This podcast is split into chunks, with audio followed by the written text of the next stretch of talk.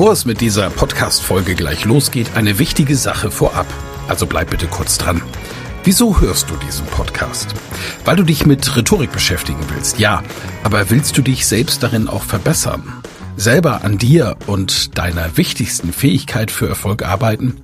Das Anhören meines Podcasts wird dich dabei unterstützen und auch gleich wartet wieder eine spannende Folge auf dich. Aber ehrlich, wirklich voranbringen wird dich meine Empfehlung an dich jetzt.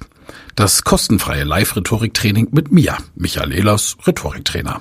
Darin erfährst du, wie du Redeangst besiegen kannst, was du tun kannst, um andere Menschen zu überzeugen, welche Tricks die Profis nutzen, um in allen Situationen Sicherheit auszustrahlen, mit welcher innovativen Methode du über dieses Training hinaus am Ball bleiben und deine Rhetorik in der Praxis trainieren kannst. Sei also dabei. Pausiere gerne die Folge und gehe auf www.rhetorikheld.de. Diese Website findest du auch in den Show Notes.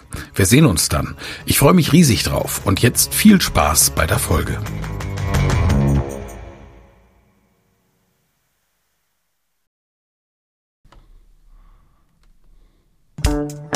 Elas Rhetorik Podcast. Wer etwas zu sagen hat, sollte reden können. Ihr Rhetorik-Podcast für Management, Kommunikation und Strategie.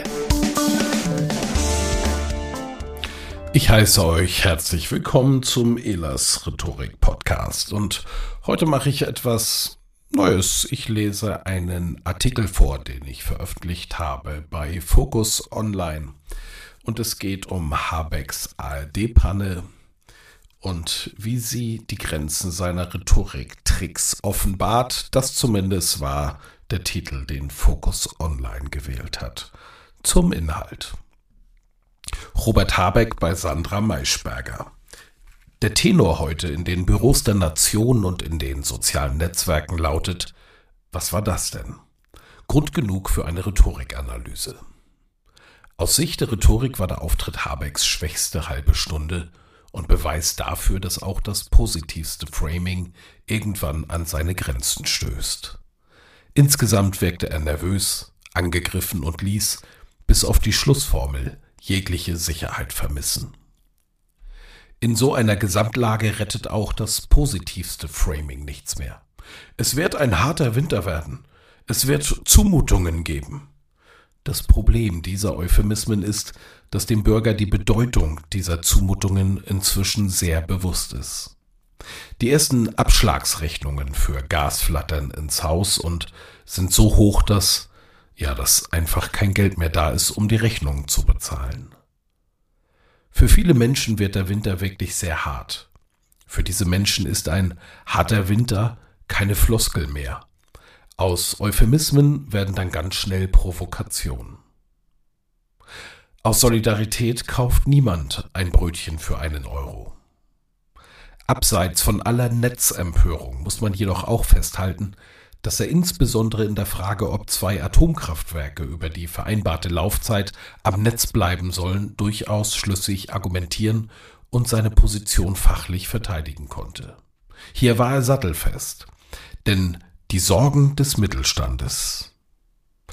Bei Corona habe sich die Politik entschlossen, alle Kosten zu übernehmen. Das wäre enorm teuer gewesen. Diese politische Entscheidung, gemeint war sicher die Übernahme aller Kosten für alle, habe man noch nicht gefällt. Gefällt sei dagegen die Entscheidung, die Kosten für diejenigen Unternehmen zu übernehmen, die im internationalen Wettbewerb stehen dadurch ihre Produktion verlieren, weil sie ihre Kosten nicht weitergeben können. Das kann der Bäcker an der Ecke aber auch nicht. Denn aus Solidarität kauft niemand ein Brötchen für einen Euro. Habeck strahlte einfach viel zu viel Unsicherheit aus. Vor allem nicht, wenn er vor der Entscheidung steht, zu heizen oder sich Brötchen vom Discounter zu kaufen, wenn überhaupt. Dabei würden für den Mittelstand gerade Programme ausgearbeitet. Eigentlich eine gute Nachricht. Und dass diese Programme zielgerichtet sein sollen und nicht nach dem Gießkannenprinzip, das während Corona kräftig missbraucht wurde, ist eigentlich für alle Bürger und für alle Mittelständler eine noch bessere Nachricht. Warum kam diese Antwort auf die schlichte Frage, lassen Sie den Mittelstand im Stich, nicht an? Habeck strahlte einfach viel zu viel Unsicherheit aus. Schon das Nein, mit dem Habeck seine Antwort eröffnete, vernuschelte er zur Hälfte. Kein guter Start in diese wichtige Phase. Er führt aus, dass die Energiepreisdämpfungsprogramme nun auch für den Mittelstand geöffnet werden sollen. Die Programme würden jetzt entwickelt. Aus Sicht des Rhetorikers hätte an dieser Stelle Schluss sein müssen. Nein, wir lassen den Mittelstand nicht im Stich, sondern öffnen aktuell die Energiepreisdämpfungsprogramme. Punkt. Aber Habeck war diese Botschaft nicht gut genug. Er erläutert lang und breit die Details, warum man gerade bei diesen Unternehmen so genau hinschauen müsse. Anteilige Energiekosten, Rohstoffkosten, kompliziert, kompliziert. Und immer wieder der Blick zur Seite, der ausdrückt, ich traue mich nicht, dir offen ins Gesicht zu sehen. Diese Mimik macht uns ebenso misstrauisch wie die Körperhaltung. Habeck sitzt vorgebeugt, aber nicht um sich dem Gegner zuzuwenden, sondern um sich klein zu machen. Die Schulterpartie hängt, wirkt beinahe eingerollt, untermauert von seinem Fuß, der sich immer wieder in den anderen einhakt. Hier ringt jemand nach Sicherheit.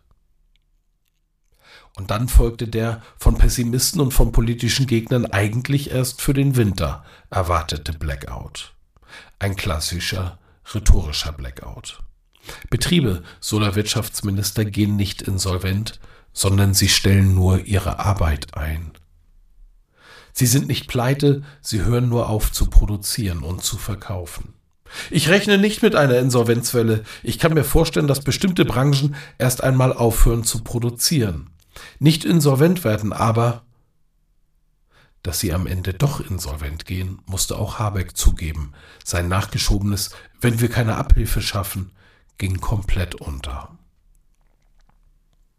Mein Eindruck ist, dass sich Habeck so sehr ins Detail verloren hat, dass er am Ende beinahe selbst darin unterging.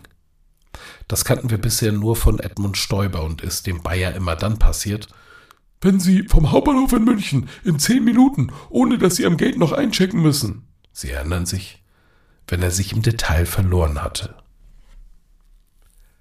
Es ehrt Habeck, dass er sein Publikum mitnehmen und seine Politik erklären möchte. Und das hier war kein Wirtschaftsausschuss, sondern es war eben eine Talkshow und weniger wäre mehr gewesen. In diesem Auftritt zeigt sich, wie viel Wirkung eine sichere Ausstrahlung haben kann. Ich musste an zwei Politiker aus der Vergangenheit denken. Wie hätte ein Helmut Kohl in so einer Runde gesessen und Kritik einfach abhellen lassen? Auch der zu Recht in Ungnade gefallene Gerhard Schröder hätte mit dickem Fell von oben herab auf seine Kritiker geblickt und die große Linie erklärt. Habeck dagegen war definitiv nicht in seiner Mitte. In dieser Phase ist das schlimm.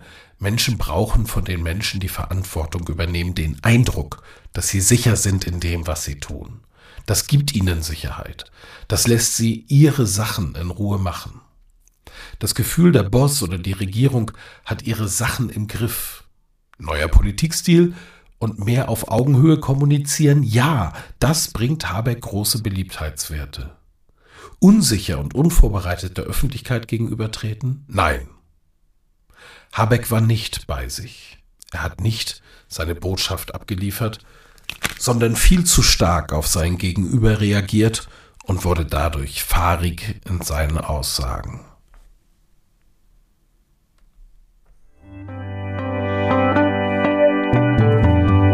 Vielen Dank fürs Zuhören. Mehr Informationen unter www.rhetorik.me.